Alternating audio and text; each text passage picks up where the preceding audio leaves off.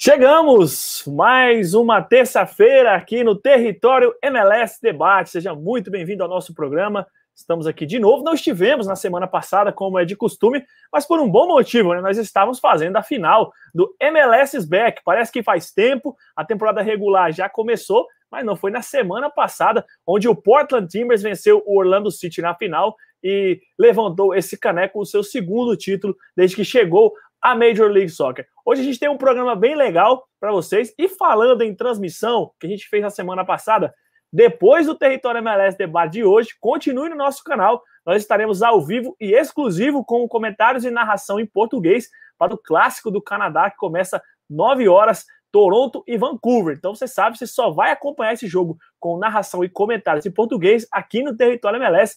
Não tem televisão, então fique no nosso canal aqui. Após o nosso debate, a gente vai entrar no ar com o Luiz Castelo, o Alex Monteiro, o Vitor, Vitor Monadil e o Ricardo Kozlovski, que é nossa equipe lá de Nova York, vai trazer as emoções desse jogão para você. Bom, agora vamos para o nosso debate, né? Vamos abrir aqui a nossa tela, vamos trazer os nossos convidados da nossa mesa de hoje para você que nos acompanha. Tá aí, ó. Só craque. Conrado Juliette, narrador, repórter, apresentador, tudo que você quiser. O cara joga em todas. Uhum. Temos Júnior Ribeiro, sempre por aqui. E o Pedro Luiz Cuenca, o nosso polêmico, tá aqui de volta. Hoje fez até a barba para participar do programa. Sabe que fez a barba, vem veneno. Vamos ver como é que vai ser o programa hoje. Vamos começar então pelo nosso convidado. Conrado, obrigado por estar tá participando aqui com a gente hoje. É um prazer ter você aqui. Você é um cara que é um exemplo para todos nós, um grande jornalista, grande narrador. E a gente fica muito feliz de ter você aqui. Sabe muito de MLS. Que isso, Pedro. Obrigado. Antes de mais nada, que bom que deu certo, né? A gente estava tentando nas últimas semanas, mas justamente por causa do MLS Back, também na cobertura, né? Seja no Dazon ou na nossa rádio USA, eu também não estava conseguindo, então a gente estava batendo já. A gente estava concorrendo, na verdade, né? Você vê que coisa aí, ó. Estávamos é, diluindo a nossa audiência, mas o importante é que a gente fale de MLS é, ao Pedro, ao Júnior, a todo mundo que está acompanhando. Eu gosto muito do trabalho, gosto muito do trabalho, sigo. É, e hoje eu vim aqui, não vim para com um papo de especialista, não, eu vim para aprender, porque é uma liga que eu estou mergulhando nos últimos dois anos, estou gostando demais, e é sempre legal a gente trocar experiências. Vamos falar muito de MLS. Falar de MLS é sempre muito bom, né, Júnior? Você mais uma vez aqui conosco, um dos pioneiros aí no Brasil, um dos caras que há mais tempo cobre a MLS aqui no Brasil, especialista demais. Bem-vindo de novo. Valeu, Pedro. Um abraço a você, uma ótima noite a todo mundo, aqueles que nos acompanham também. Um abraço, Conrado, Cuenca, mais uma vez um prazer estar aqui com vocês nesse programa. Recentemente eu completei, jornalisticamente falando, né, seis anos cobrindo a Major League Soccer. Fico muito feliz em estar partilhando desse momento aqui com vocês. Portland Timbers campeão do MLS is back, mas não tem tempo para comemorar, até porque a temporada regular já recomeçou, digamos assim e todo mundo já de olho em fazer boas campanhas visando os playoffs, que já começam logo em breve. É isso, Cuenca, trouxe hoje aquele arsenal legal de sempre, bem-vindo. Valeu, boa noite Pedro, boa noite Júnior, boa noite ao nosso convidado Conrado, queria aproveitar para agradecer o trabalho do Conrado, especialmente no Dazon, foi bem legal, a gente acompanhou bastante aqui no Brasil, e é muito bom é, ter essa, esse espaço para a Major League Soccer, então, queria agradecer especialmente ao Conrado aqui pela participação também. É... Não estou venenoso hoje, não. Hoje eu estou bem tranquilo. Depois de um MLS back muito bom. A gente já teve dois jogos péssimos da temporada regular, então eu estou bem ansioso para esse retorno da liga. E falando em jogos péssimos, nós vamos começar por eles, né? Mas antes, você participe do nosso programa. Ô Edgar, confirma para mim aqui se a gente está no Facebook hoje também. Acho que estamos também hoje no Facebook. Então, você que está no Facebook, você que está no YouTube, comente. A gente vai ler o seu comentário aqui. O comentário vai aparecer aqui na tela. Participe do nosso programa, mande perguntas aqui para os nossos convidados. Agora vamos ao que interessa. Como já o Cuenca falou que não trouxe aquele arsenal, mas já começou é, esfaqueando lá os dois jogos, os pobres jogos entre Dallas e Nashville. Equipe cinco meses sem jogar e o cara não perdoou, Conrado. Você acompanhou esses dois jogos? O que, que deu para sentir aí de Dallas e Nashville nessa, nessa volta? É, é que eles claramente sentiram a, a falta de ritmo também, né? Não dá para não dá para tirar isso da conta, o fato dos times de serem os dois times que não disputaram o MLS Back, porque não sei se vocês tiveram essa impressão, o MLS Back, bom, só um resumo no, na visão do que eu achei, eu, eu gostei muito, me surpreendeu, acho que eu estava com uma expectativa muito Sim. abaixo do que entregou. Foram muitos bons jogos, 2 0 a 0 apenas em toda a fase de classificação. E vejam só que um deles eu tava, que foi aquele jogo do Revolution 9 da manhã tal, mas estava duro, muito calor ali em Orlando, né? E então eu acho que não dá para você tirar dessa equação o fato de que os times não vinham jogando ao contrário dos outros que usaram o MLS back para ir voltando em ritmo de, de competição. É, a gente não pode deixar de falar do comportamento lamentável dos poucos torcedores que tiveram o privilégio de entrar para assistir, né? Uma coisa que hoje é tão rara no futebol nessa volta é, é, a vaia, depois o protesto que o Dallas prometeu fazer no segundo jogo, aí teve todo aquele atraso por causa de chuva, mas de não estar ali presente no hino, eu achei importante, interessante, e, e isso vai, eu acho que vai aumentar ainda mais uma discussão que nós vamos ver aqui nos Estados Unidos agora, também com a volta da NFL, porque a MLS abraçou demais a questão do Black Lives Matter, é, mas estava, vamos dizer, estava restrito ali à bolha de Orlando. Agora que volta para o grande público, Dallas, Texas, um estado um dos maiores aqui dos Estados Unidos e, e de muita repercussão, eu acho que essa discussão vai voltar também. Eu sei que a gente está para falar de futebol, mas não dá para tirar o que aconteceu uh, uh, nos dois jogos entre Dallas e Nashville nesse aspecto fora de campo. É importante. Esse é um assunto, inclusive, que vai ser muito debatido ainda durante a temporada. A questão mesmo que alguns lá já levantam nos Estados Unidos, né, Cuenca, sobre o hino nacional. Né? Eu queria que você desse uma rápida pincelada nisso. Alguns já, já, já pedem o fim do hino nacional nos jogos da MLS, que são, né, é, é um assunto polêmico por lá também. E fala também aí do, dos jogos, né? Que você achou de Dallas e Nashville? Você já deu uma falada aí, mas se aprofunde. Cara, a questão do hino, é, inclusive você estava comigo na, na final da MLS acompanhando pelo Futre. E a gente discutiu isso, que a questão de não ter o hino é, é ok. A gente viu no MLS, no MLS Back, não tinha hino, jogadores entravam, faziam o protocolo ali contra o protocolo antirracismo, e ninguém sentiu falta do hino, ninguém sentiu em momento algum a falta do hino, seguiu o jogo normal. Se não tivesse hino aqui no Brasil também, seria ótimo para mim, pulava direto pro jogo. Concordo. É, e, e a questão do hino, é, vale, vale ressaltar que essa questão da, da vaia para os jogadores que estavam protestando contra o racismo acontece no Texas, que é um estado que infelizmente carrega uma, um, um, estereótipo de ser um estado muito racista, tá no sul dos Estados Unidos, então tem toda uma questão histórica, de guerras, então vai muito para o passado e afeta até hoje a, a, relação entre jogadores e público e o futebol como um todo. Então é um, é um problema que a Major League Soccer vai ter que vai ter que manejar. Tem todo o apoio do, do, dos jogadores, inclusive os jogadores se fortaleceram durante a pandemia, criaram ali um, um, uma união muito grande, até por isso saíram esses protestos contra o racismo. Agora a MLS vai ter que segurar o rojão. É, começou, agora leva adiante. Não tem como você voltar, não tem como você parar. É, é uma questão que a, a liga vai ter que tocar e assim, na situação que a gente tá, não era nem para ter gente no estádio, convenhamos. É, começa errado aí, não era nem para ter gente no estádio. O primeiro erro é aí. Mas como tem uma lei no, no, no estado do Texas aí que permite que vai, entrada, vai para vaiar, né? E ainda o que vai, vai para vaiar. E assim, várias vezes durante a transmissão a gente via os torcedores claramente, sei lá, não prestando atenção no jogo. É uma situação bem, bem bizarra, porque eram poucos torcedores e os poucos que entraram eram aqueles torcedores bem comuns. Como então, diz aqui, a, um... a pachecada, Cuenca? É, tava ali mais para ver o jogo do que para torcer, não tava muito para ver o jogo, tava ali para socializar, sair de casa, não, não, senti muito que era um público. E o, principal, e o cachorro quente é bom, né, Conrado? É bom, é bom. Essa parte a gente pode debater mais de duas horas. Mas o protesto foi muito direcionado ao Red Cannon, né? Que é da seleção é, e que é um cara que depois também se posicionou de uma maneira muito forte depois do primeiro jogo. É, eu participei muito das discussões aqui na época do, do, do, Colin Kaepernick, participei no sentido de, no podcast que eu tinha, o Playbook de Futebol Americano, em que eu tentava mostrar também, independentemente do que eu penso sobre o protesto, o, o porquê, o simbolismo, a simbologia do, do, do, do porquê que o ato. Então, a questão é o seguinte: só que os caras que vão lá protestar, eles não vão protestar pensando naquilo que está acontecendo. Eles vão protestar levando para uma distorção do que é o protesto. O protesto não é contra a bandeira americana, o protesto não é contra o que prega, é justamente o contrário, é o que prega o hino norte-americano da liberdade e de chamar atenção para algo que não dá para ignorar mais.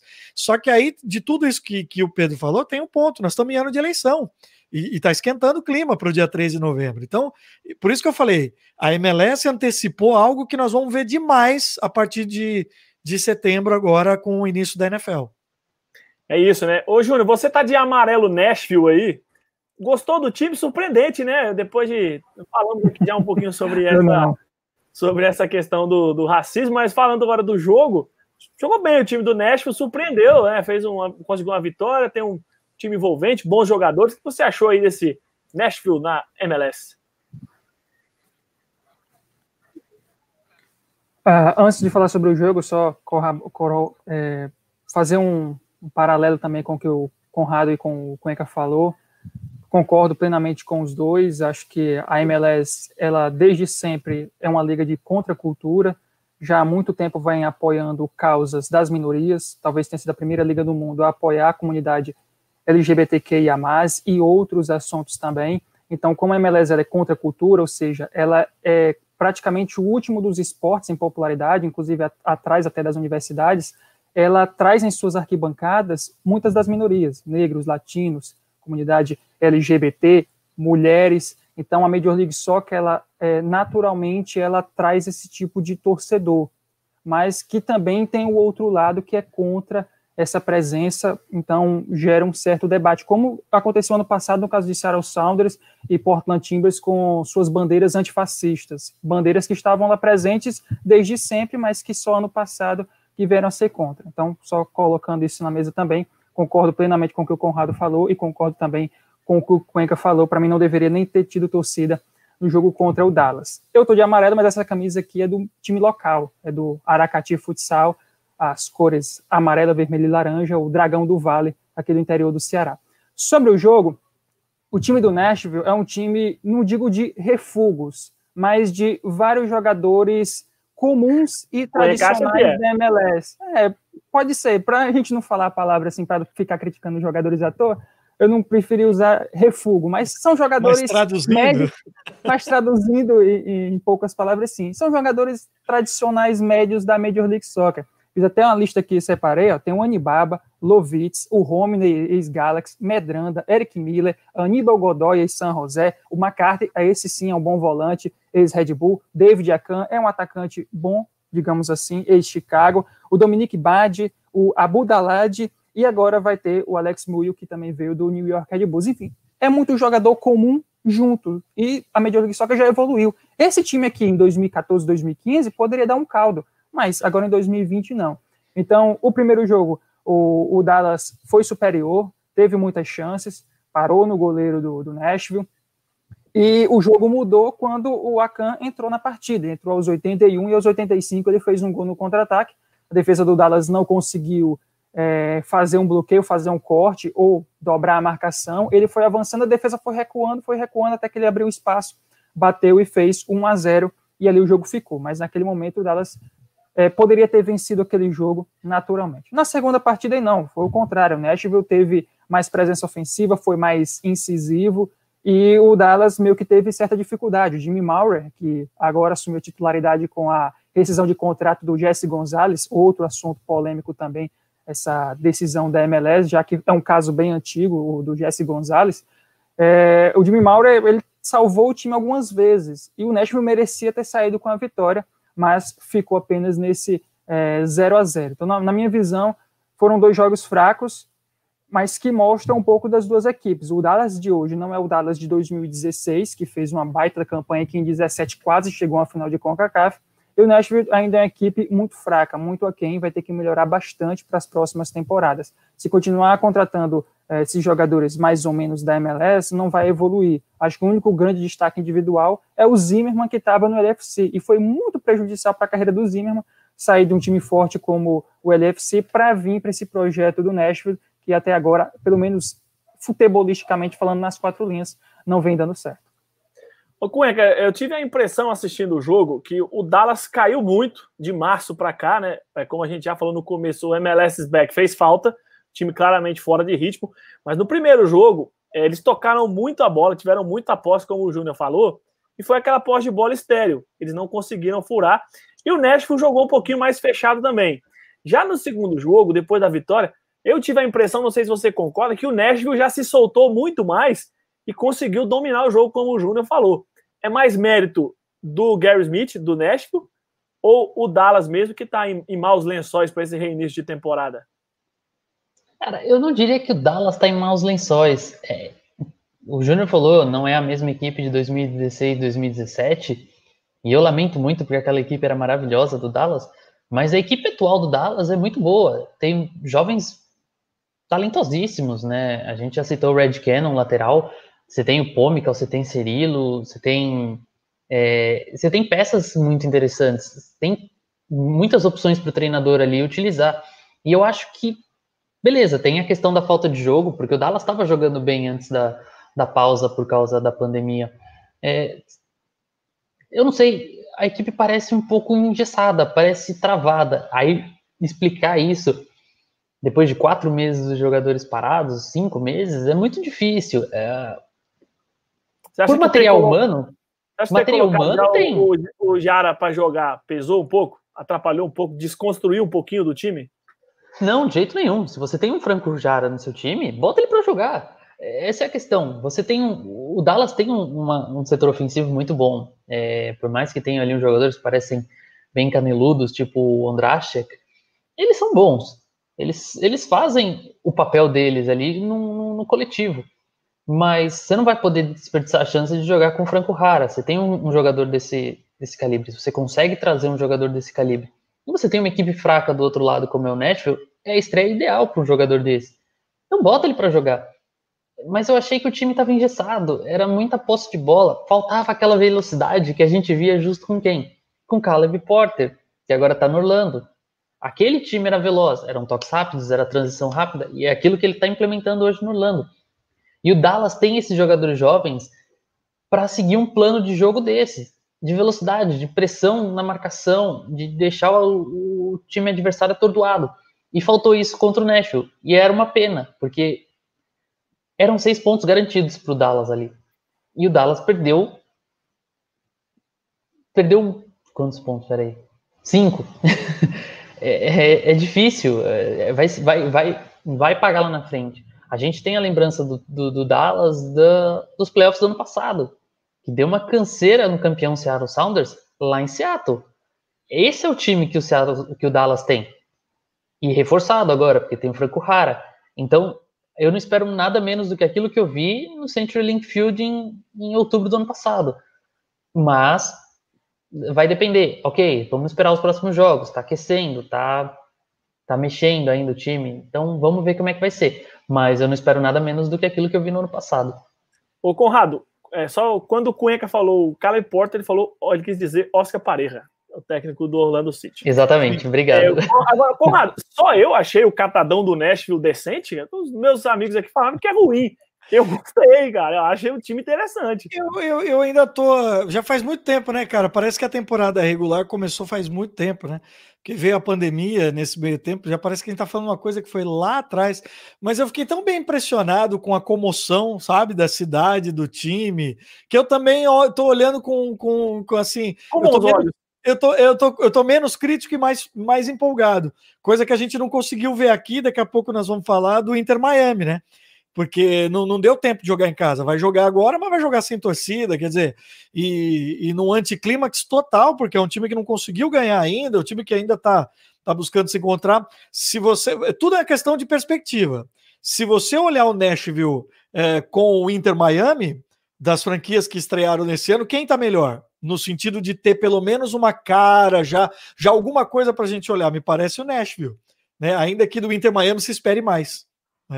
É verdade, concordo com você. Continue participando aqui no nosso chat. Mande aqui a sua seu pitaco sobre o nosso Entre no Debate. Vamos falar assim, entre no debate. O Natanael já está por aqui, falando que gostou das camisas ali do Conrado. Natanael, que é o nosso especialista em USL, sabe tudo.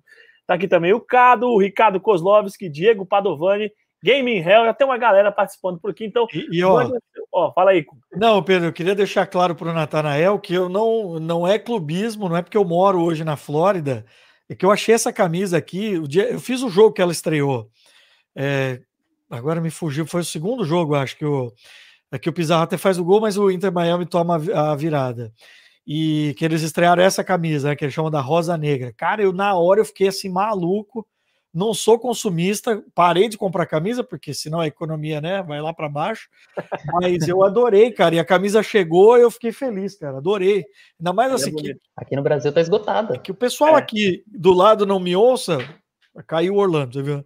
É, eu adorei que não tem patrocínio também, cara. Eu achei assim. É é, demais. Então aproveitei para enquanto ainda não tem, mas não é clubismo, não, é só pela estética mesmo. Não é clubismo, é bairrismo. É, é, é um pouco, é um pouco. Agora, também, eu tenho a branca aqui, é linda também, branca com rosa, detalhe maravilhosa, maravilhosa essa camisa do Inter, mano. Falta o time jogar, mas vamos falar já já. Coloca é, aí. Deixa eu pegar do Orlando aqui, senão o pessoal. Aliás, eu ganhei essa camisa dos caras lá quando eu fiz a Florida Cup do ano passado.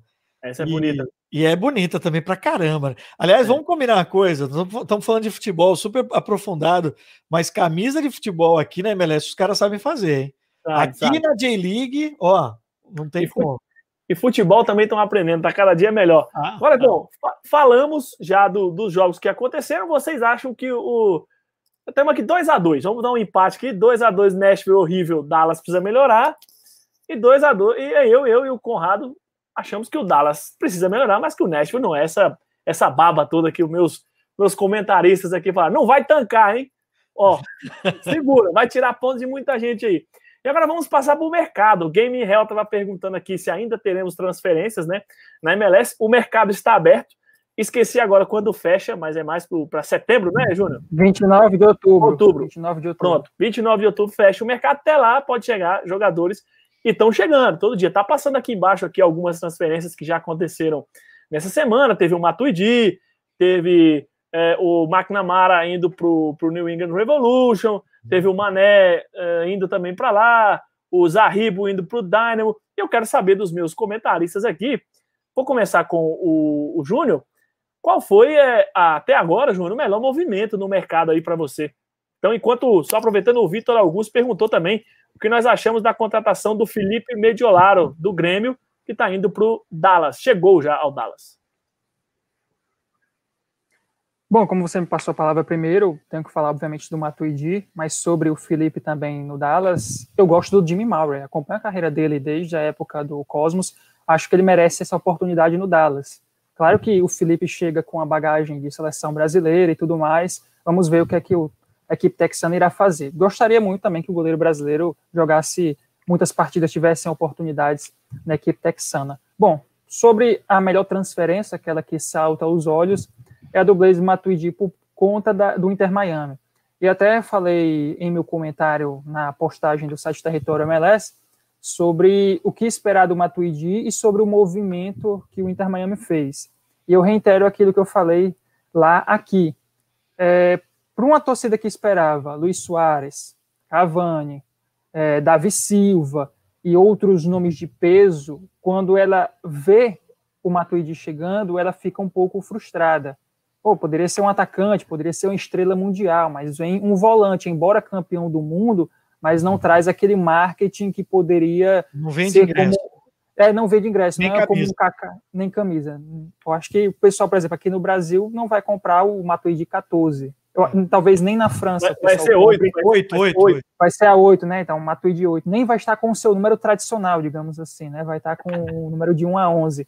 Por exemplo, se fosse o Griezmann, Griezmann 7 no Inter Miami, ia vender camisa lá na França, aqui, é, é, enfim, aqui no Brasil. Mas, tecnicamente falando e taticamente falando, eu vejo o Matuidi uma das grandes contratações dos últimos tempos da MLS. Se vai cumprir isso, aí é só ele quem vai resolver em campo, mas Taticamente, ele pode fazer um segundo volante numa linha de quatro no meio-campo. Se jogar com três meias, pode fazer o meia esquerdo nesse tripé. E se jogar no 4-2-3-1, ele pode fazer a meia esquerda um pouco mais avançado, como ele fez na Copa do Mundo de 2018, tão bem, né? Parecia, o pessoal fazia a relação, parecia o Zagallo ali na Copa de 58, em que o, Garrincha aí, o Zagallo ficava um pouco mais, era assim que o Matuidi fazia no time do Didier Deschamps. Então, contrata a contratação que salta aos olhos é a do Matuidi no Inter Miami, acho que tecnicamente e taticamente ela vai suprir muitas carências no meio campo da equipe, vai ajudar os jogadores que lá já estão. É um movimento interessante do Inter Miami, não ocupa espaço de jogador designado ou um jogador contratado via TAM, ou seja, mesmo com os três designados hoje, embora sejam dois Young designated players, o time ainda pode comprar é, ou então absorver o salário desses jogadores com o TAM e abrir ainda mais uma vaga, quem sabe. O Barcelona está num momento delicado, pode vir um Luiz Soares aí numa cartada ousada do Inter Miami. Então vem o Matuidi, mas ainda não fechou as portas para outras, digamos, estrelas do futebol mundial. Achei esse movimento bem ousado. É, a gente viveu por vários anos na liga times desbalanceados, né, com falta de equilíbrio, com um ataque muito forte, mas o meio e a defesa fraquíssimos. Né? O Kaká, por exemplo, sofreu muito com isso no Orlando. Ele estava tentando resolver a parada, ele o Sile Larry, atacante canadense, mas lá atrás todo mundo entregando, então fica um time desequilibrado. Então o Inter Miami pensando nisso, é, gostei muito da contratação do, do Blaze Matuidi pela equipe da Flórida, estreando esse ano na MLS. Ô Conrado, não tem como fugir muito, né? É, até agora os movimentos no mercado dos times foram discretos, até o Alex Leitão, CEO do Orlando City, presidente, soltou no Twitter aí, né, Cuenca, que que estaria vindo um novo jogador, mas assim, a gente conversou com algumas pessoas lá do Orlando e não é nada espetacular, é uma aposta do time. Até agora nada demais, não tem como fugir do Matuidi, foi a grande contratação é, da MLS, né? Foi, eu gostei muito da análise do Júnior, porque eu, eu acho dá um pouco de contexto local aqui, porque essa questão de que o Inter Miami ia trazer o cara, ainda que você pode discutir que o Pizarro foi uma boa contratação, mas que ia trazer o Soares, que ia trazer o Cavani, e mais recentemente um papo de, de Radamel Falcão Garcia também, que eu acho que seria uma contratação assim cirúrgica no aspecto do marketing, da camisa e do ingresso, porque eu ainda tenho vivo na memória o Brasil Colômbia que eu cobri aqui no estádio do Miami Dolphins, né, no Hard Rock Stadium, em que você tinha mais colombiano que brasileiro, que mostra porque a região, então assim, se, se trouxer o Falcão aqui, você vai sob o ponto de vista do marketing, e, e eu acho apesar da temporada dele não ter sido das melhores lá no, na Turquia, né, que eu acompanhei nesse ano, eu acho que ele ainda faria muito gol por aqui. Acho que ele sobraria, né? Mas quando o, o time, o Inter Miami traz o Matuidi, eles parecem que estão fazendo uma cartilha que talvez seja mais correta. Eles estão arrumando o time, eles estão arrumando a cozinha para depois você ter um cara desse, justamente para não ter o desequilíbrio e a comparação é inevitável e para mim ela é perfeita. É trazer o Kaká e colocar 10 caras para ficar correndo do lado dele. O Inter Miami parece assim ter muita paciência, inclusive com o Diego Alonso, que ainda está também buscando uma adaptação aqui com a liga. Eu acho que ele eu acho que o Inter Miami sofreu muito, não só no MLS back, mas na temporada regular, com a questão física. Impressionante como o time do primeiro para o segundo tempo morre, mas morre assim de um jeito incrível, perde todo aquele punch que, ele, que eles mostraram no, no, no, primeiro tempo, mas o Inter Miami parece estar tá fazendo direitinho. Você traz uma Tweedy, eu não tenho dúvida dessas variações que o Júnior fez da leitura. Para mim, essa última do, do Matuidi, às vezes quase como um ponto esquerdo, é o que vai ser, porque é um jogador ainda de muita explosão. Acho que ele ainda tem cancha para jogar e ele, e ele sabe, a gente via ele na Juventus, como ele conseguia chegar bem por ali. É, mas não vai vender camisa, não vai vender ingresso, tudo bem que agora não tem ingresso de qualquer jeito, mas não é a contratação dos sonhos para quem estava imaginando um time estrelado, porque é o time do Beca. Mas em termos táticos, me parece certinha. É uma contratação pontual muito bem feita. O Cunha, que a gente corre o risco, entre aspas, de ver o Beckham ser sempre a maior estrela do Inter Miami, né? Porque todo mundo sonha que ele vai levar. Inclusive, tem até alguém perguntou aqui: ah, eu vi uma notícia dizendo que o Messi estava indo para a MLS. Não acredite nessas notícias. Todo dia um craque desse é especulado na MLS para dar clique. Agora, a gente é, dizem que o Beckham conversou com o Neymar, conversou com o Cristiano Ronaldo, conversou com o Messi, mas se um, se um desses caras nunca for para o Inter Miami, o que é bem possível, o Beckham vai ser sempre a maior estrela do, do Inter Miami, e isso passa pelo que o Conrado falou. É, é um, é um, parece que o projeto é ter um time bom e organizado para conseguir o resultado, não um Orlando City que tinha um, um jogador melhor do mundo, bola de ouro, mas um bando correndo em volta dele, jogadores bem medianos. Tinha o Nashville com o melhor do mundo dentro, né? Assim que você gosta de dizer. Cara, é, o, o, Inter Miami teve bastante tempo. Começa que o Inter Miami teve muito tempo para poder analisar 10 anos é as movimentações da liga. Então, eles puderam se inspirar, eles puderam olhar para Orlando ali, falar: nesse caminho eu não sigo. Mas eles puderam olhar mais para o lado, para o Atlanta, que apostou em jovens, falar assim: esse caminho é mais interessante. Quem apostava em Miguel Almiron quando chega, chegou na MLS? Ninguém. Hoje ele está lá no, no Newcastle.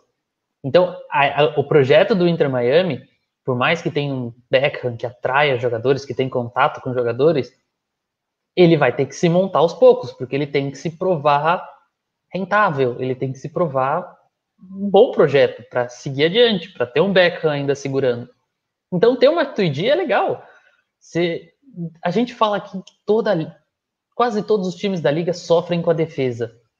Puta, como era da hora ver o Ibrahimovic jogando no, New, no, no Los Angeles Galaxy.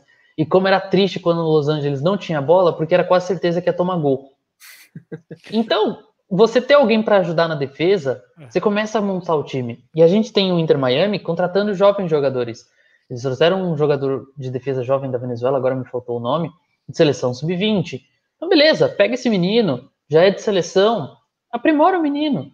Você vai ter um Matuidi ali que vai dar muita dica para esse menino na marcação. Você, eles contrataram também um outro do, do da Argentina, atacante. Bota ele ali com o Pizarro, ele Carranza. vai ter o aprendizado. Isso, Carranza. Ele vai ter o aprendizado dele. Foi, então, foi o primeiro, inclusive, né? Salve é, sim, primeiro, sim, foi o primeiro jogador do Inter Miami. Então você vai ter nessas peças, não para ganhar jogo agora, para ganhar lá na frente é um projeto mesmo, como diria nosso querido professor Luxemburgo, é um projeto. é um projeto, tá? tá Ainda, aqui, ó, veremos tá aqui, não. Ainda veremos por aqui, não? Já pensou? Ah, ah, seria legal, hein? Esse dia falaram em Renato Gaúcho. É, essa Mas, aí, essa aí. Essa aí foi, foi forçada. Renato Gaúcho no Atlanta. Acho mais fácil seria... o Filipão. Acho mesmo. Acho mais fácil é. o Filipão. Mas o, o Cuenca, só, desculpa te cortar, só uma coisa. Claro. Tudo isso que você falou faz sentido. O, o, grande problema é que é o seguinte: Miami, pela característica do que é o sul da Flórida, parece ter uma necessidade de ter sempre o jogador, o, o franchise player, né? Que é a melhor definição né, do esporte americano. É o cara que vende camisa. Então, assim, o Miami Heat precisou buscar o Jimmy Butler porque senão os caras não vão ver jogo. Se você colocar um monte de cara bom, regular, os caras não vão porque não tem uma estrela. Então foram buscar o Jimmy Butler. A mesma coisa agora com, com o Miami Dolphins fazendo o, o pique do, do, do Tua, tal, enfim, não vou, não vou mudar o esporte. Então, acho que tudo isso que o, que o time do Beckham tá fazendo é legal, mas eu não sei se vai dar liga, porque é capaz de dar estádio vazio. E, e a gente sabe o quanto que é importante eu, eu, costumo contar a história aqui. O primeiro reforço do Inter Miami não foi o, o, o, Carranza, né, o argentino, não foi o Alonso, não foi o Pizarro. Eles compraram uma torcida. Eles compraram uma torcida, literalmente. Eles contrataram um, uma galera, uns argentinos que fazem, batem tipo aqueles barra bravas lá, os tambores. Então, tanto que quando começaram as obras é, do estádio lá, que era do Strikers, é, é, não, tinha, não tinha time, mas já tinha torcida para fazer festa da demolição do estádio. Que coisa maluca! Mas na MLS faz sentido, porque isso deixa o espetáculo mais, mais atraente, né? É, a gente tem... e, e, desculpa só interromper, e a gente tem uma, uma questão que em Miami eles são carentes. Não só carentes de craques, mas carentes de títulos. Sim. Você tem dois títulos ali da MLB, você tem o, os dois da era ali do LeBron James, um mais no antigo na época do Dwayne Wade, mas o Dolphins já tem um tempo na seca. É, muito tempo. Então, década de 70. O, o, o é grande, né? O Miami, quando passou pela, pela MLS, também ficou na seca e tudo mais. Então, eles têm uma carência histórica de títulos. Então, é, tem isso também para suprir. Então, é complicado. A ideia é legal, mas teria que agir de imediato para ter o resultado para chamar atenção, para se quiser ter os grandes craques também chamar essa atenção. É isso. Sobre torcida, a gente tem um vídeo aqui no nosso canal, depois vocês podem procurar aí, chama Marcando o Território, número 2, que o Rafael foi lá é, na, no anúncio oficial na cidade, quando tinha o Beckham, aquela, toda a diretoria se reuniu lá no centro de Miami, anunciou, como o Conca falou, já tinha uma galera lá, com camisa, cachecol, ah, bottom, batuque lá, tem um vídeo, tá, tá, tudo aí, o Rafael conversou com eles, inclusive, tá aqui no nosso canal, Boa. depois vocês podem assistir, e falando em nosso canal, é, daqui a pouquinho, acabando aqui o programa, você continue no nosso aqui no, no, canal do Território MLS. Nós transmitiremos Toronto e Vancouver com narração e comentários em português aqui. Não vai passar no Dazon hoje, infelizmente. Dazon não tinha os direitos do jogo. Não vai passar também na ESPN aqui no Brasil. Mas nós levaremos essa, as emoções desse grande duelo até vocês. E aqui no nosso chat, dando uma passada na gente continuar, tem a Kátia Juliette por aqui. Esse aqui acho que é é, é nepotismo, hein? É a história que o Inter Miami contratou torcida, eu também contratei, entendeu? Boa. Chicão Ribeiro tá por aqui, valeu, Chicão. O Jeff Dias tá perguntando sobre um contrato milionário da, da MLS que eu tinha sobre, na TV. Tinha essa conversa, né, Júnior? Ainda não, não temos novidades, né? Não, ainda não, mas surgiu o rumor que a MLS não vai dar só prioridade à ESPN e à Fox, mas a Turner também pode entrar nessa parada embora aqui no Brasil a Turner ainda esteja um pouco com certa dificuldade envolvendo o Brasileirão, mas parece que lá nos Estados Unidos a Turner está vendo com bons olhos a Major League Soccer. A prioridade ainda continua para a ESPN Fox, mas a diretoria, né, da Major League Soccer vai talvez abrir uma conversa, né, vai ver o que é que a Turner tem a oferecer à liga. Então, não me espantaria se tivermos três grandes emissoras a nível nacional nos Estados Unidos, mostrando a Major League Soccer, obviamente isso pode respingar aqui no Brasil. É, as grandes ligas do mundo abrem, né? Os seus, os seus contratos não, não deixam tanta exclusividade assim. Acho que a MLS tem que partir também para esse ponto. A gente, a gente conversou com um diretor da MLS recentemente, aí não vamos revelar quem, mas ele, nos, ele falou para a gente abertamente aqui em off que é, a televisão lá comanda o calendário, né? Então, quanto mais televisões tivermos, isso fica um pouco mais diluído, é melhor para o torcedor e tudo mais, melhor até para a gente que está à distância aqui. Tá aqui o Yuri Calazans por aqui, João Guilherme Gabriel, Marco Antônio. Deixe o seu comentário, nós estamos aqui para ler o que vocês quer, o que vocês escreverem e participe também do nosso programa. O próximo assunto que a gente tem aqui é o jogo de daqui a pouco, Toronto e Vancouver. Vou começar com você, Conrado. É, o, duas equipes em momentos diferentes. O Vancouver fez um MLS back cambaleante, tinha muitos desfalques, quase um time todo, mas até conseguiu chegar nas oitavas de final e, e revelou um bom goleiro aí para o mundo. Parece o Tomás Razal, parece que é um, um dos das, das, promessas aí. E já o Toronto foi com muita expectativa, foi despachado de forma vergonhosa pelo New York City e hoje vai tentar se encontrar de novo. Será que a gente vai ter mais um show de Pozuelo? Aquinola é dúvida, não deve jogar. O que a gente espera para esse jogo, Conrado? Eu ia falar justamente do Aquinola, que foi um cara. E aliás, é... foi, foi nesse jogo do MLS Back que ele marcou três gols, não foi? Sim que, que foi inclusive que ele disparou na artilharia, tal, um menino de, de muita habilidade. Eu fiz o jogo, eu lembro que eu estava falando do Toronto, um dos poucos 0 a 0 que nós tivemos no MLS Back foi o Toronto e Revolution, que foi um jogo de manhã. É, me chamou a atenção também a, questão física às 9 da manhã, você não pode como é que você vai cobrar de um cara que joga dois jogos às nove da noite, dez da noite, aí em três dias ele precisa se preparar para jogar às nove da manhã. Mas Toronto é sempre uma franquia, pela sua história, é uma franquia que a gente nunca pode, apesar da derrota cachapante na, na fase de playoffs do MLS Back, você nunca pode tirar, você nunca pode tirar de contexto, né? Não é mais o Toronto do Jovinco, mas é, é um Toronto que tem uma marca muito Saudades. forte. Formiga atômica. Mas estou curioso, vou acompanhar, vou acompanhar o jogo sim. Você agora tirou um pouco do, do, do que eu ia falar do, do Aquinola. Eu não sabia que ele era dúvida para o jogo, mas é um menino que eu gostei muito de ver. É, mas se ele não jogar, né, o Júnior, tem outdoor, né? É. Aliás, o homem é grande, hein? Oh. rapaz! Hum. Eu rapaz, a posição eu, que a gente é ficava, eu, eu, eu fui cobrir como repórter lá para a rádio, a gente ficava exatamente onde os caras, era uma tenda branca, onde os caras faziam trabalho de aquecimento na frente, né? A hora que ele saiu para o aquecimento, eu falei, cara, o cara é. Ele lembra o Clebão, o zagueiro que jogou no Palmeiras, que mora, inclusive, aqui nos Estados Unidos, mas o cara se mexe, é atacante, né? Enfim, impressionante, cara. Fiquei impressionado com o tamanho da criança. Ele é outdoor mesmo, né, Júnior? Nossa. É Vocês lembram da piada da época do Kassab, que falava que o outdoor não ia poder jogar a Copa no Brasil, porque não podia, em São Paulo não podia ter outdoor? Sim. Essa, né? Essa. Inclusive, o outdoor lesionado na Copa de 2014 foi a grande baixa da seleção dos Estados Unidos. Ele se lesionou, acho que num jogo em Cuiabá, se eu não me engano, e aí ficou só o Dempsey lá na frente, aquele Aaron Johansson, né, jogador de naturalidade islandesa também jogava, então o outdoor fez muita falta naquela Copa de 2014. Eu tô vendo aqui as escalações que inclusive já saíram oh, e boa. não tem o Aquinola. O outdoor vai titular, pôs ele como camisa 10, é aquele time normal mesmo do, do Toronto. Eu estava conversando com o Lucas Brito, nosso especialista em futebol canadense, sobre esse jogo mais cedo, meu amigo inclusive.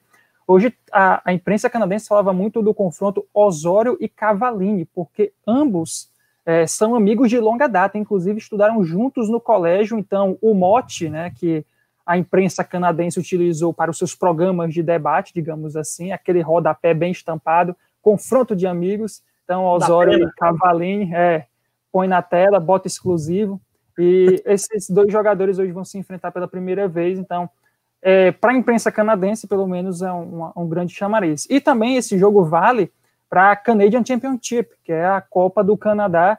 A gente pensava que isso acontecia aqui no Brasil, né, no futebol sul-americano, um jogo valendo por duas competições, como já aconteceu aqui, jogo pelo Brasileirão e por competições da Comembol, até mesmo um jogo por estadual e por campeonato nacional. Lá também vai acontecer por conta da pandemia, calendário apertado. Então, o jogo da Canadian Championship vai contar essa partida também para a Copa Nacional lá do, do futebol Canadense que o campeão vai para a CONCACAF Champions League de 2021.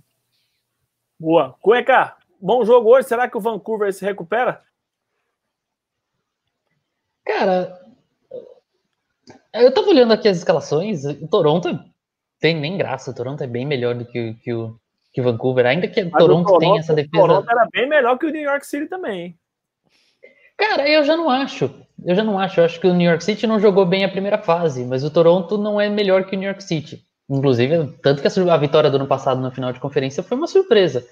Mas é um time legal do Toronto, é, apesar da defesa. O problema é a defesa. Gonzalez e Mavinga são duas tartarugas ali para marcar. Não e hoje o Vancouver. É, e hoje o Vancouver tem a volta do, do Ricketts e do Cavallini. São dois jogadores perigosíssimos. Então, talvez tenha aí uma, uma chance, mas ainda o Toronto é melhor. E vale lembrar que o Whitecaps não vai ter o Hwang In-beon, o sul-coreano que foi vendido para o Rubin Kazan. Então, é, eu ainda acho que o Toronto é bem favorito. É, não tem. Você tem ali um meio de campo com Delgado, Osório, Pozuelo. Você tem um outdoor no ataque. Não tem nem comparação você não, em relação Você não vai Vancouver. falar do Bradley? Não, Bradley, tadinho do Bradley. Bradley eu tenho dó. Ele tá. Parece que.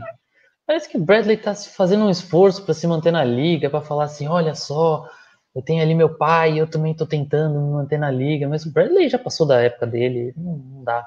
De Capitão América, hoje ele ele tá para capitão aposentado. Meu Deus do céu, tá, é triste ver o Bradley. É, é, é, triste. Nem, nem a questão de saída de bola, que antes dele era ótima, é, é boa hoje. Ele compromete em vários, vários sentidos o Toronto. É, a sorte é que tem um Delgado ali, tem o Larier que ajuda bastante, porque senão, se dependesse do Bradley, ia ser bem triste a saída de bola do, do, do Toronto. Falando Você viu aí? Marcação, então. Eu levanto, eu levanto e ele já vai. É, já você sabe que eu, eu, ainda, eu ainda tenho que me segurar. Toda vez que você chama o Cuenca, eu já vai falar Conca. Eu. Oi, eu, tô, eu ainda fico assim, é comigo, eu desmuto o microfone na dúvida. Só, só pegar um gancho de jogador experiente, é, ainda de novo daquela da, da posição ali que eu ficava, eu também estava no jogo em que o, o Higuaín, não o Gonçalo, né? O, o Federico estava no, no DC United, jogo que ele entrou. Eu fiquei. É, é um cara de, de, muita história, né? Aqui nos Estados Unidos. E, e, a primeira temporada dele, né, no DC, depois de ter saído lá do, do, do Columbus Crew, certo? E, e, mas me chamou a atenção que quando ele vai para o trabalho de aquecimento, o respeito das pessoas em volta. Primeiro, um cara muito simpático, mesmo no trabalho ali de aquecimento, cumprimentando todo mundo. Aí passava um funcionário da MLS, conversava com ele e tal. É, os caras respeitavam tanto ele, não sei se vocês vão lembrar desse jogo, o Revolution estava ganhando de 1 a 0. Aí ele entra, o zagueirão do Revolution pega e dá a bola no pé dele e o Revolution toma o gol de empate. Eu brinquei até na transmissão, falei, os caras respeitam tanto o Higuaín aqui que, que deram a bola para ele. E, e, essa discussão surgiu lá na rádio na época porque a gente estava falando sobre esses nomes que o Inter Miami podia trazer. Eu falei, cara, o irmão Gonçalo Higuaín aqui. Chove, faz chover. Né? Nossa, Já que é para falar da Juventus. Faz chover dentro. Ju, Juve, Juve que não é mais a onda do Bradley, né, o Cunha, que tá mais para velho, soltando mais Aliás, um aí. Posso, posso fazer um, um adendo? Já que falou de Frederico Higuaín? Eu diria Basta. que Frederico Higuaín é um dos três maiores jogadores da liga sem título. É bom, é muito bom jogador, é muito bom jogador. Dá debate isso aí, dá conversa. Muita, muita regularidade, né? É. Sim. Sim. o que ele fez na, naquele ano é, 2015, quando o Columbus chegou na final, o que ele fez naquele ano foi, foi absurdo. Foi absurdo. Ele merecia muito o título naquele ano. É isso, né? continue participando aqui no nosso chat. Já tá por aqui também o João Guilherme Gabriel, tá por aqui também o Igor Birpo, o Marco Antônio Carvalho. Mande aí a sua, a sua mensagem para nós. Vamos entrar na parte final do programa, que a gente vai falar das expectativas para essa primeira rodada, uma rodada de clássicos e clássicos, né? Como tá na moda falar agora. É, vai, vamos, ter, vamos ter muitos clássicos nessa primeira fase da temporada regular, porque é uma fase mais regional, né? Então as equipes vão, vão, vão se enfrentar com seus grandes rivais algumas duas vezes, se não me engano. É, o Júnior, começar por você, qual o clássico aí mais legal dessa primeira rodada que você está mais na expectativa? Só lembrando, a gente tem hoje o clássico canadense, quinta, e sexta-feira de novo, né? Vão se enfrentar Toronto e Vancouver. Na quinta tem New York Red Bulls e New York City. Na sexta, Houston e Dallas. E no sábado, dobradinha, né? El Tráfico, 19 horas, e o clássico da Flórida ali, que as camisas estão penduradas no, atrás do Conrado, às 21 horas aqui do Brasil. Qual que você está mais na expectativa aí, Júnior? São grandes jogos. A MLS já tradicionalmente, há cinco, quatro anos, vem concentrando clássicos em uma ou duas semanas. Até naming rights de rivalidade a liga conseguiu vender por conta da televisão. Eu acho muito bacana quando ela faz isso, porque valoriza a maioria dos clássicos, digamos assim. Alguns outros a gente pode pontuar que são meio que criados artificialmente, tal qual a torcida do, do Inter Miami, mas alguns são rivalidades orgânicas, né, que surgem naturalmente. Mas vou falar de uma local, regional, é, times praticamente da mesma cidade, Galaxy e LAFC, né, tem essa questão do Galaxy jogar em Carson, mas esse é detalhe. Acho que tem tudo para ser mais um bom clássico. Muita gente estava esperando no MLS Back um jogo de poucos gols, porque o LFC estava sem o Carlos Vela e o Galaxy estava totalmente desmontado e ainda está totalmente desmontado. É um time que não conseguiu encontrar a sua cara. Então eu acho que tem tudo para ser um grande jogo com muitos gols e muitas alternativas. Muito por conta do Galaxy ser um time que consegue cumprir ali no ataque alguma coisa com o Pavon, talvez com o Chicharito, mas não sabe se ele vai estar 100%. Giovan, é, Jonathan dos Santos não vai jogar, tá fora. E a defesa do Galaxy ali é, é, péssima, parece que consegue piorar a cada ano, né? Se supera. A cada ano a defesa consegue ser pior, enfim. E o LFC não, o LFC mesmo com o Diomandé, que pediu a rescisão de contrato, tem o Bradley White Phillips, que é, é é na mesma lista ali que o, é, na mesma lista aí do Cuenca, o Bradley White Phillips, que se ainda tivesse ainda um pouquinho ainda de carreira, né, se ele fosse um pouquinho mais jovem, ele poderia brigar ali com o Andolowski para superar a marca de maior artilheiro da liga, mas ele já está muito veterano, talvez não chegue aí a ultrapassar 160 gols, digamos assim, na temporada regular. Então tem o Bradley White Phillips, tem, tem o Rossi, que é um bom jogador, aquele trio de meio campo que a gente já cansou de elogiar com a Tuesta, com, com o Blessing, é, também com é, o Kai, enfim, é, é, é tem tudo para ser um grande jogo, um grande clássico.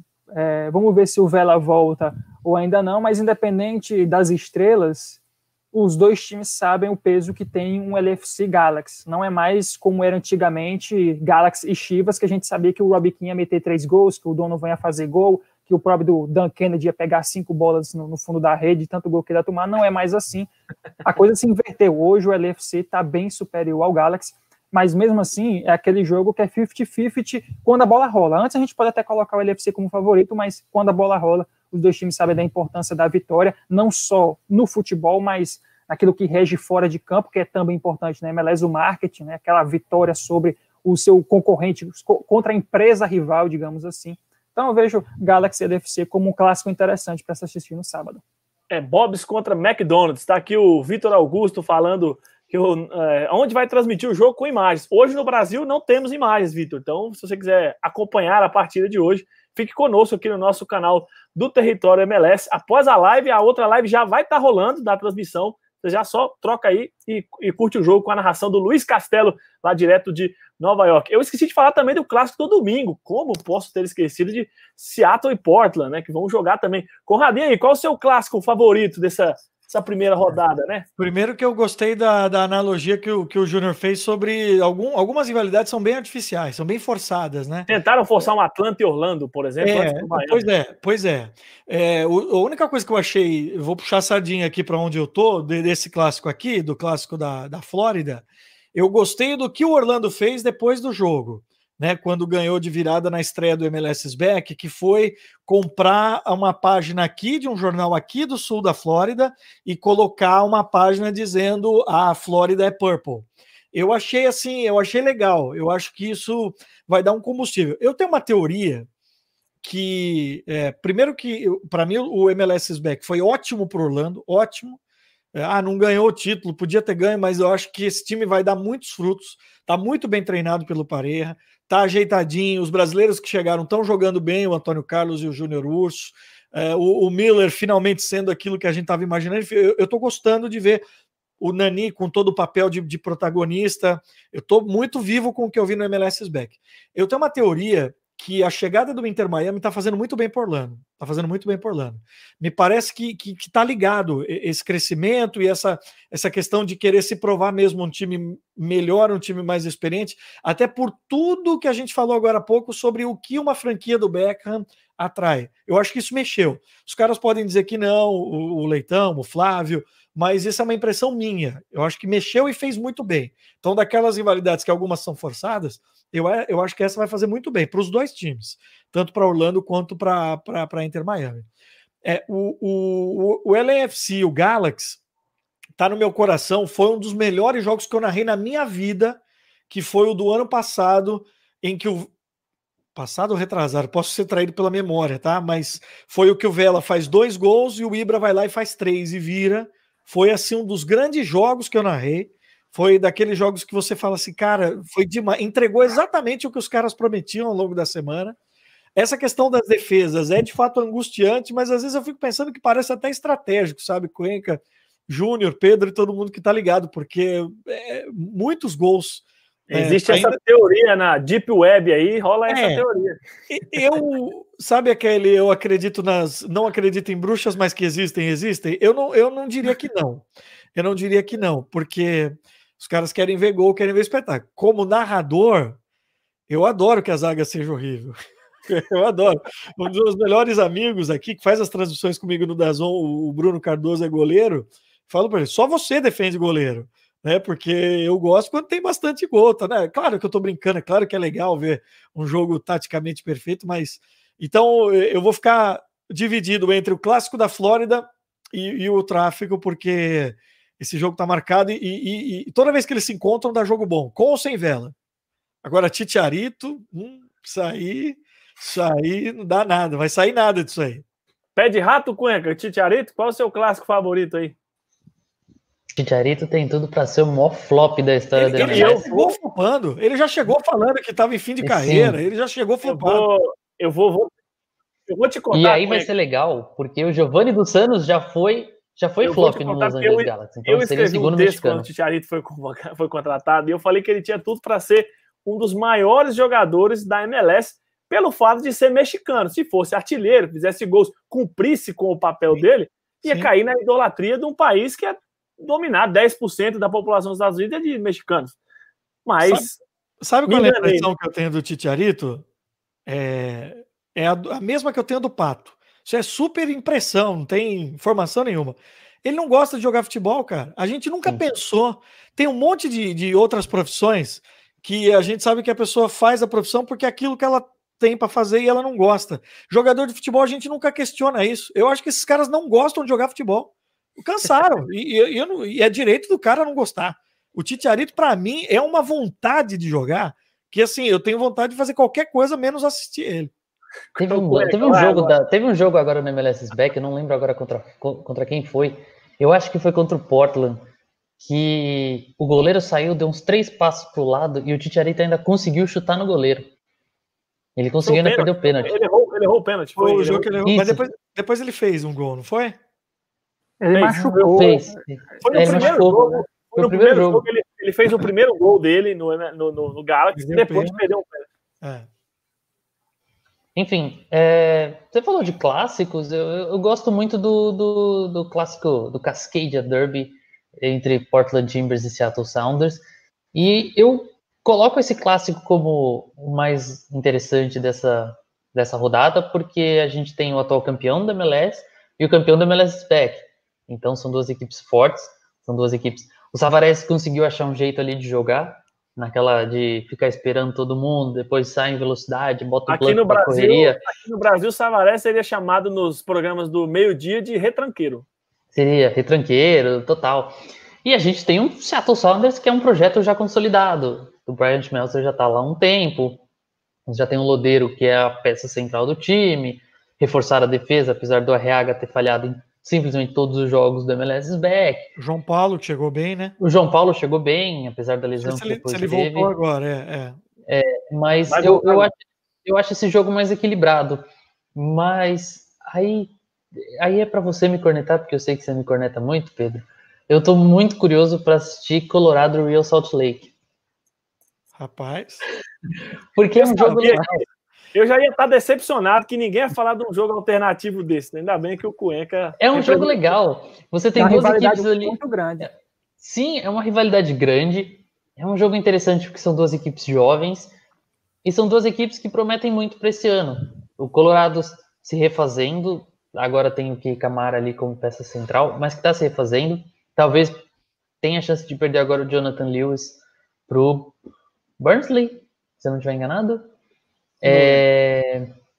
E você tem o Real Salt Lake que já está aí com uma sequência é, em, em, em, um processo de montagem há um tempo. Perdeu o Savarino para o Atlético Mineiro no começo do ano, mas que tem ainda peças bem interessantes. Você tem ali um, um, um Krylak, que é muito interessante no ataque. Você tem a parte de marcação do time é bem legal com o Bessler e tal. Eu gosto bastante do clássico Rocky Mountain Derby, entre Colorado e, e Real Salt Lake e é o meu jogo alternativo da, da semana. Dá tempo de mais um alternativo? Lógico. Que até eu faço a propaganda do, do, do, do Revolution, né? Que a gente acompanha aqui na nossa ah, esse, rádio. Esse é alternativo, são jogaço, hein? Não, esse é, é, legal. É que fugiu dos clássicos, né? É que fugiu Sim, do, do esse é jogaço. Mas é, quinta-feira, Revolution em Philadelphia Union, porque eu acho que o Philadelphia fez um bom MLS back. É, gostei, gostei do time que vi. E o Revolution, é, quando perde o Carlos Gil, você basicamente tirou o que o time tinha de algo diferente. Porque os times do Bruce Arena bem montadinhos, tal, até certo ponto, apesar dos zagueiros defensivamente seguro, um bom goleiro, bons laterais, mas aí perde o Carlos Gil, acaba. É, hoje vai ser, me parece, um exército de um homem só com o, Gustavo Bou, né? Que, que chegou no meio da temporada passada e, e, e, jogou bem, tá jogando bem, fez um gol lá no MLS Back. E no, no Philadelphia, a parte dos brasileiros, o Prisbilco, né? Ou como é que a gente fala? A, Como é que fala Chibilco? É, mas essa é, eu ia falar é a pronúncia correta. Na dúvida, o primeiro, a primeira vez que eu narrei o jogo do Philadelphia Union, eu fui de Casper. Que aí você não erra primeiro nome. aí depois eu vi Prisbilko, mas ele tá certinho. A polonesa, porque ele é polonês, Chibilko. Sabe Isso, fazer gol. Sabe fazer Sabe. gol. Não, é o Pedro acha que ele é caneludo. Não, é o Pedro acha que ele é caneludo, mas ele é bom. O cara terminou no passado como um dos cinco artilheiros da liga. Não é qualquer coisa. Sabe fazer gol, também Volto acho. a dizer. E, e, e, o Philadelphia tem um time arrumadinho. Eu sou. Ele, ele precisa que o time jogue muito para ele fazer gol. Eu sou 200%, eu sou 200% do trem do hype do, do, do Philadelphia. Eu embarquei demais no hype desse time. Eu gosto demais. Você sabe porque eu apostei que ia ser o campeão do MLS Back. Mas é, eu gosto bastante do time e o New England tá se refazendo. Por mais que o Gustavo, aqui do território MLS, o Gustavo Lopes, ache que eu sou corneta, eu gosto do time do, do Revolution. Eu acho que foi, foi a redenção do Bruce Arena mas ainda tem muito, tem muito para melhorar. A Philadelphia ainda é uma equipe melhor. Então, mas é um mas, jogo legal também, bem lembrado. Haver, haverá um dia em que nós veremos dentro de campo ao mesmo tempo. É, quem for mais velho vai lembrar desse filme, chama Feitiço de Áquila. É, e o Sinho e Sérgio Santos, porque é impressionante. Se um entra, o outro sai. Se um entra, eles, eles vão jogar juntos em algum momento? Os, é a, a cota Não, brasileira. O Wilson só entra no segundo tempo. E na vaga do Sérgio. E na vaga do Sérgio. O, o, Super Sub e o Sim. Bom, decepcionado com vocês. Eu estarei acompanhando o clássico do Texas, escutando aqui muito Alan Jackson e, e outros, outros mais, tomando cerveja. E é isso aí. É, o meu clássico é o clássico do Texas. Então já compra, já faz uma costela, uma ribs. Isso, tá? exato. O vai entregar aqui em casa e já garantido. Mas é isso, pessoal. Vamos chegando ao final do nosso programa hoje. Você sabe, não saia da live do nosso canal, aliás. Vá para a live do, da transmissão do jogo entre Toronto e Vancouver. Quero só falar que o Natanael disse aqui que o Titiarito é o pato mexicano. Vai pegar isso aí agora, vamos usaremos essa. Boa, Conca. Ele pode ter direito, só precisa ser sincero, cara, eu não gosto de jogar futebol. Acontece, o pato, o dia que ele fala isso, ele vai ser um cara mais feliz. Isso, tinha aquele Ecotô também do Tottenham, lateral das antigas, que falou que não gostava de jogar bola, que jogava porque ganhava dinheiro. É isso. Eu, Conca. Sinceridade é tudo. É isso. Conca, obrigado por ter participado do nosso programa. Foi muito legal. A gente espera você aqui mais vezes. E, pô, conta como é que a gente faz para escutar sua narração do jogo do Revolution, que eu sei que você vai estar tá lá. É, não, o Revolution, o, quem vai narrar o jogo é o, é o Lombardi Júnior, que é o narrador dos jogos do Revolution aqui, né? Porque a rádio que eu trabalho, a nossa rádio, ela é baseada em Boston e, e tem duas frequências aqui na Flórida. Estamos tentando ainda acertar para fazer os jogos aqui dos, dos times da Flórida, mas para quem tiver curiosidade, eu faço um programa de esportes todos os dias de 5 a 7 da noite, no horário de Brasília, 4 a 6 daqui, que é o nosso esporte, e as transmissões do Revolution são feitas como parceira oficial, né? O Revolution é, é a nossa rádio é a voz em português do New England Revolution, até porque a comunidade brasileira aqui nos Estados Unidos ela está concentrada justamente ali na região de Boston, então vai ser legal demais. Pedro, obrigado demais, obrigado ao Júnior, ao Cuenca, a todos vocês. Como eu disse, eu já consumo conteúdo e foi uma honra ter feito parte aqui, que ainda bem que deu certo e eu estou à disposição para que sempre quando quiser chama a gente aqui na Flórida. Boa, a gente agradece. Vamos escutar a nossa Rádio USA na sexta-feira com Revolution e Philadelphia Union. Vamos dar um jeito de conectar aqui online. Ô Cuenca, obrigado mais uma vez pela sua participação, hein? Eu que agradeço. É, obrigado pelo convite de novo. Uma honra estar aqui com o Conrado. Aliás, Conrado, o Vitor, Vitor Martins. É, você não vai ele pôr mandou aqui história, não, né? Não, mas ele, eu mandei o tweet e ele falou que aquela história lá merece uma novela. é, curioso para saber quem vai ser o ator principal. Aposto em é. Cauan Raymond. É, mas é muito bom falar de Major League Soccer de novo aqui com vocês. É, gosto bastante. Estou ansioso pelo retorno da liga, ainda mais nessa semana de clássicos. Então, foi muito bom falar com vocês sobre a liga. É bem legal ter esse espaço para falar sobre o assunto. Valeu, gente. Valeu, Junião. Obrigado mais uma vez. 100% aí, segue de aproveitamento aí no programa. Valeu, Pedro. É uma honra para mim sempre participar aqui com vocês. Como eu sempre falo, o grande beneficiado com tudo isso é o fã da Major League Soccer que merece um programa de debate de altíssimo nível. É um prazer mais uma vez estar aqui, agradecer a presença do Conrado, mais uma vez sempre uma honra estar ao lado do Cuenca falando sobre MLS. E só para fechar o assunto de rivalidades, uma rivalidade orgânica que cresceu muito, Galaxy e Seattle Sounders. Viu? Galaxy Sounders é aquela rivalidade que pega fogo, seja em qualquer jogo, seja em playoff ou pré-temporada, sempre um jogo muito bacana. Então, um abraço a todos aí mais uma vez. Eu era ouvinte assíduo da nossa Rádio EZ e agora, com certeza, eu irei retornar a acompanhar os programas e as transmissões aí com o Conrado, com o Lombardi Júnior, com toda essa galera lá em Boston e também na Flórida. Um abraço a todos. É isso, boa. Essa camisa maravilhosa em homenagem ao Nashville aí que você negou durante o programa. Vamos ficar por aqui então, você já sabe, muda de live aí, acompanha a transmissão do Clássico Canadense conosco. A gente volta na próxima terça-feira com mais um Território MLS Debate. Siga a gente nas redes sociais, arroba Território MLS em todas elas. E dá aquela moral, deixa um like aí, se inscreve no nosso canal, tem transmissão ao longo de toda a semana. A gente volta a qualquer momento aqui também com notícias lá no territóriomls.com. Valeu, até a próxima. Grande abraço.